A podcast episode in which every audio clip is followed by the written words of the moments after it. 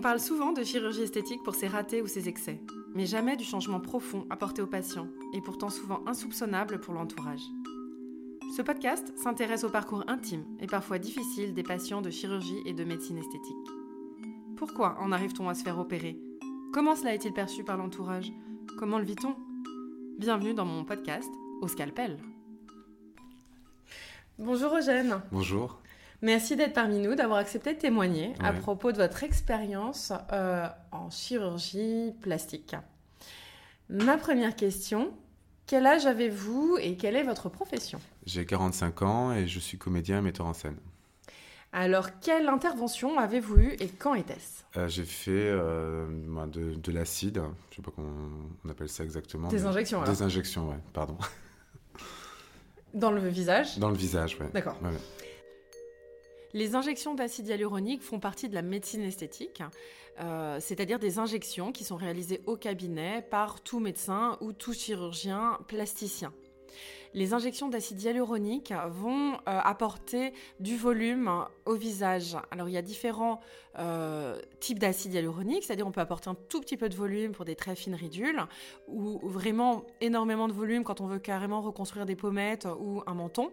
Et évidemment, il y a entre les deux un acide hyaluronique euh, médian, je dirais. Donc c'est vraiment des injections qui vont changer l'architecture du visage, notamment parce qu'en vieillissant, on a ce qu'on appelle une fonte graisseuse, c'est-à-dire qu'on perd de la graisse et le visage euh, se creuse, se squelettise avec le temps. Les injections d'acide hyaluronique vont alors apporter à nouveau euh, du pulpeux au visage et de la fraîcheur au visage. Euh, quand est-ce que c'était ce petit geste hein? Je l'ai fait il y a deux ou trois semaines, je crois. D'accord. Euh, comment en êtes-vous arrivé à l'idée d'avoir euh, recours à de la médecine esthétique en, tant qu'homme?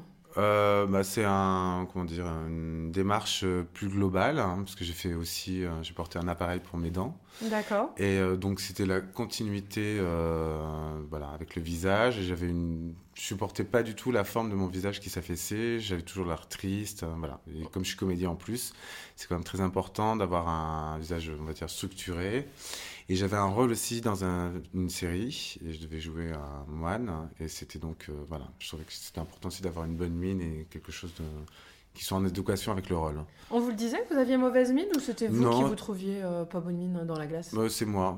C'est moi qui me. Vous n'aviez pas de réflexion particulièrement bah, Les gens ne sont pas désagréables. Hein. Ils vont pas dire qu'on est moche. Mais moi, en tout cas, au fur et à mesure, c'est devenu vraiment quelque chose qui a commencé à m'obséder. Hein. Et les dents, c'était quand? Les dents, je l'ai fait l'année dernière. C'était avec un appareil hein? Ouais, Avec des bagues, euh, tout euh, ça? Non, non, pas du tout des bagues, un appareil, je sais pas. L'invisalign, Voilà, tout à fait, c'est ça.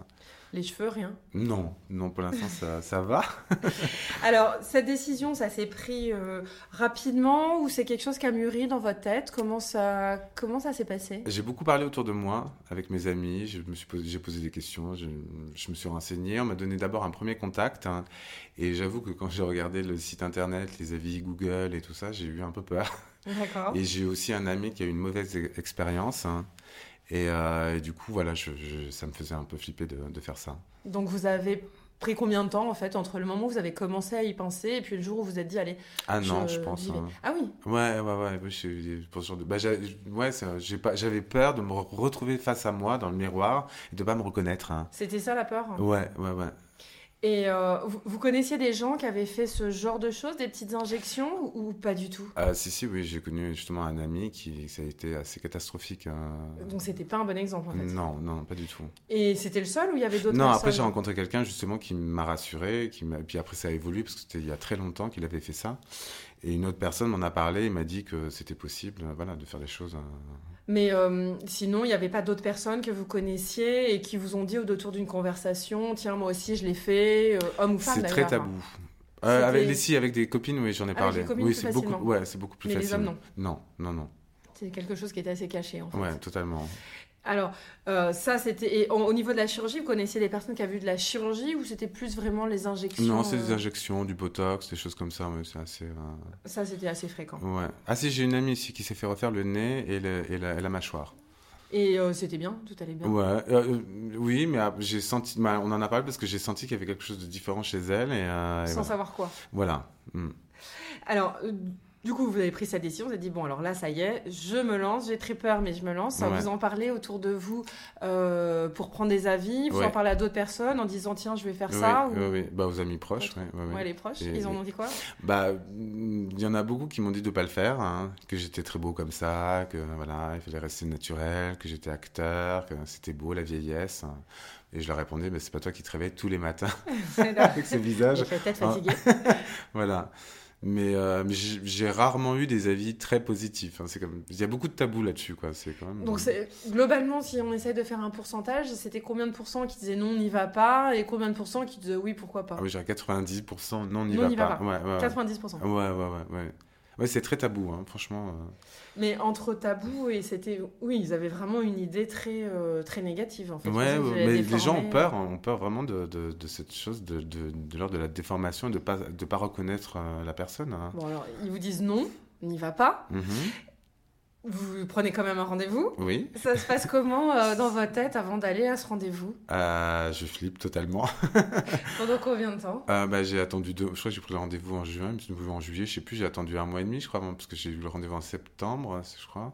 Et bah, j'ai complètement flippé, je me suis fait plein de films. Pendant un mois et demi? Ouais, ouais, ouais. Ah ouais Non, non, mais après aussi, j'étais impatient, parce que je me, après j'ai lu les notes d'information, je, je me suis renseigné, je continue à lire, quoi. Et, et ça m'a rassuré, je me suis rendu compte vraiment que j'en avais besoin, quoi. Psychologiquement, en tout cas. bah, Finalement, donc ce délai, euh, ça a permis de faire maturer un peu plus euh, le projet. Ouais, ouais, ouais. Mais ça faisait monter un peu le stress, si je comprends bien. Oui, mais après aussi, c'est tout des injections, de, il y a plein de choses de stress, voilà, j'ai pas l'habitude. hein. Le, le stress, c'était le, le fait d'avoir une injection, c'est-à-dire une piqûre, ou Ouais. c'était le fait d'avoir euh, un résultat, ou les deux? Une piqûre, un produit extérieur dans mon corps, un naturel, le résultat. Après, sur le résultat, j'ai plutôt confiance quand même. hein. Euh, voilà. C'était plus le geste euh, ouais, un ouais, peu ouais. invasif. J'avais peur d'a- fait. de- Oui, voilà. D'avoir mal. Aussi. Un peu douillé. Et du coup, ça s'est passé comment En fait, ça s'est bien passé Ça finalement? s'est très bien pas passé et j'ai même ça été commencé à prendre du plaisir sur cette sensation de piqûre. non, c'est très étrange. Qu'au début, c'était désagréable et au fur et à mesure, c'est devenu quelque chose que je trouvais presque agréable. Parce qu'il y avait peut-être de l'anesthésie locale dedans alors? Oui, peut-être, je sais pas. Parfois, ça peut faire ça peut-être. Euh, ça a duré combien de temps euh, le traitement? Je sais Les pas. injections, la Je sais séance pas, une heure, non Je crois une heure, il me semble. Et alors, au bout d'une heure, vous regardez votre tête Ouais. et vous dites quoi? Bah rien.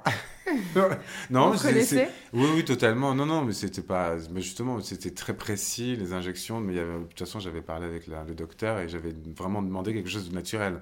Je voulais pas me retrouver en poisson lune. C'était pas Guillaume Canet dans Rock non, voilà, c'est ça. C'était ma référence, ma blague d'ailleurs.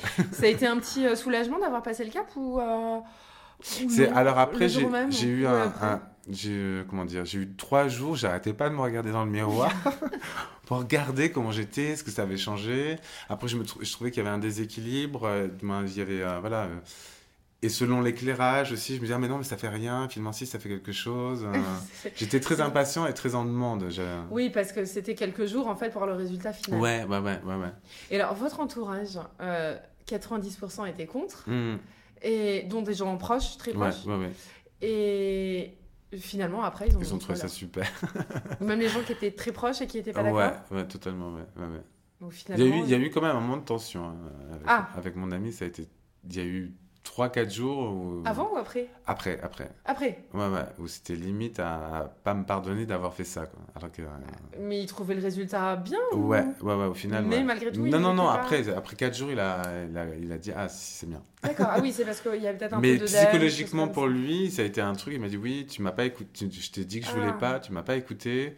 T'es plus le même. hein, T'es plus la personne que j'ai rencontrée. Et j'ai dit Attends, ça va. Faut pas non plus exagérer. Ça. Faisait combien de temps que vous connaissiez? 6 ans. Oh. J'ai Ah. j'ai dit, tu devrais le faire. du coup. Maintenant que vous avez passé ce petit cap euh, et que vous avez l'air plutôt content, est-ce que vous en parlez euh, librement avec les gens ou comme il y a cette Hmm. histoire de tabou J'en parle avec les amis proches. Et il y a une personne, la vendredi dernier, qui m'a qui, qui m'a dit discrètement, t'as fait quelque chose. T'as fait quelque chose parce que quoi? Parce que ça se parce voit que, ou parce ouais, que euh, non, non, mais il a- oui, parce qu'après, s'il connaît vachement, il, voilà, il, il fréquente beaucoup les, les cabinets, on va dire. Et euh, voilà, et donc il m'a dit, vraiment, c'est super, c'est super bien fait, c'est naturel, ça a gagné 10 ans, euh, voilà. Donc c'était plutôt positif, mais sinon les autres personnes ne le savent pas, mais j'en parle à quelques, à quelques amis. Je sais qu'il voilà, il n'y aura pas de préjugés ou de jugements. Qui sont plutôt ouverts en fait. ah oui, puis qui trouvent ça, qui trouvent ça bien. Et du coup, les... donc il y avait ce, euh, votre ami qui a finalement, au bout de 4 jours, été euh, convaincu. Mm. Et les 90%, donc. Euh, ça s'est bien passé, ouais, aussi. Bien passé. Ouais, euh, Il y en a ma main qui m'avait conseillé de faire en plus du botox. et là, je dit, bon, on s'arrête. doucement. Tranquille. donc, du coup, vous n'avez pas l'idée de faire d'autres interventions? Enfin, ça n'a pas ouvert votre appétit pour d'autres Alors, je vois exactement l'endroit où on peut tenir complètement accro sur deux trucs. C'est-à-dire qu'après, à un moment donné, je trouve qu'il y a une chose où on se regarde le visage et on est un peu obsédé par le défaut. C'est-à-dire que maintenant, là, quand vous regardez. Non, mais je l'ai toujours, j'ai toujours été. Mais, mais je sais qu'il y a. Voilà, là, maintenant, je me suis calmé, mais il y a un moment où j'étais vraiment tout le temps en train de me regarder dans la glace et à, observer le moins de défauts, à me dire, tiens, je pourrais peut-être faire un truc. Et puis maintenant, ça va, ça, je me suis, ça va mieux. Le plus gros tabou, la plus grosse angoisse, effectivement, ça peut être euh, le fait de se dire, je vais pas m'arrêter. Euh, ou pour l'entourage, de se dire euh, il ou elle ne va pas s'arrêter de faire des injections. Et voilà, c'est un peu. C'est un peu comme Guillaume Canet dans Rock'n'Roll. La première fois, c'est super, et puis après, on est complètement déformé. En réalité, c'est extrêmement rare. C'est-à-dire qu'il y a certains patients qui ont une dysmorphophobie, c'est-à-dire qu'ils ne se voient pas comme ils sont.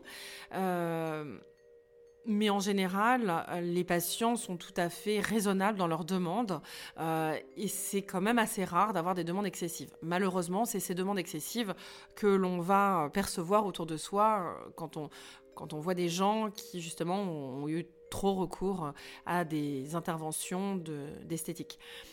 C'est important pour le médecin ou le chirurgien de savoir dire non, que ce soit pour des injections ou pour de la chirurgie parfois pour différentes raisons, parce que l'intervention peut être trop lourde pour le patient ou parce que euh, l'intervention n'est pas justifiée dans ce cas-là.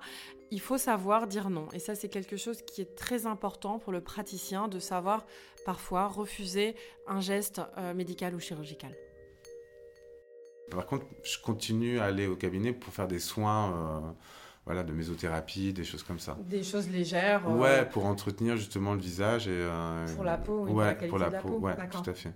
Mais pour l'instant, j'ai pas d'autres idées euh, en tête. Pour l'instant, non. Non.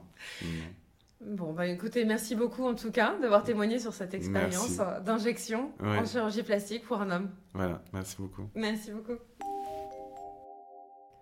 Charlotte, avec cette première expérience d'Eugène, qui s'est lancée dans les injections contre la vie de la plupart des gens, quelle réflexion euh, psychologique avez-vous à nous faire? Alors, avec Eugène, ce qui est très intéressant, c'est de se demander que se passe-t-il dans le couple lorsque l'un des deux fait quelque chose en esthétique? Y a-t-il trahison? La trahison est-elle dans la vie de l'autre que l'on entend mais que l'on ne suit pas, ou bien dans le désir d'apparaître différent? Que se passe-t-il lorsqu'on dit qu'on est sur le point de se faire faire une retouche chirurgicale ou esthétique? Bien entendu, si le conjoint est trop d'accord, on risque d'être un peu vexé. Tiens, il trouve que j'en ai vraiment besoin. Mais au moins, on est validé dans notre choix. Tandis que s'il s'insurge contre un acte qu'il juge inutile, risqué, voire trop indépendant, on se retrouve confronté à notre propre détermination à aller jusqu'au bout et à passer outre les désaccords. D'ailleurs, dans cette annonce, il s'agit davantage d'avertir que de réellement prendre l'avis de la compagne ou du compagnon. Et là, il peut y avoir une ambiguïté dans l'échange, car c'est une fausse consultation démocratique.